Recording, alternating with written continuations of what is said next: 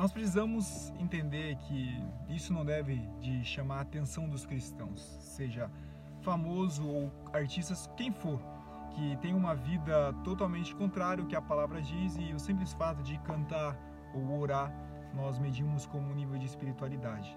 Nós temos alguns exemplos bíblicos para isso. Nós temos o Finifinéias, que nem por isso, por estar no templo todos os dias ofertando ao Senhor, foi um dos motivos para eles serem aceitos por Deus, porque a sua vida não mostrava exatamente aquilo que eles mostravam fazer.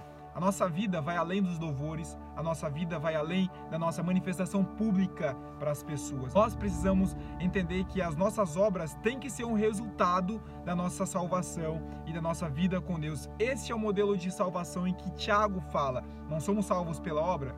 Não, mas as nossas obras irão mostrar que nós realmente somos salvos. Talvez um grande problema para as pessoas que já têm um nível artístico maior de negar a si mesmo é que a sua vida de pecado é a fonte de renda para eles, né? Então negar a si mesmo vai além de simplesmente negar aquilo que eles são, mas negar aquilo que eles produzem para as demais pessoas e, quem sabe, mexer um pouquinho no seu ganha-pão. O que Jesus nos mostra em uma das suas passagens é que o problema do homem rico não era ele ter que dar a oferta. O problema dele é que na frente dele tinha uma mulher que não tinha muito para oferecer como ele tinha, mas ela decidiu dar tudo aquilo que ela tinha.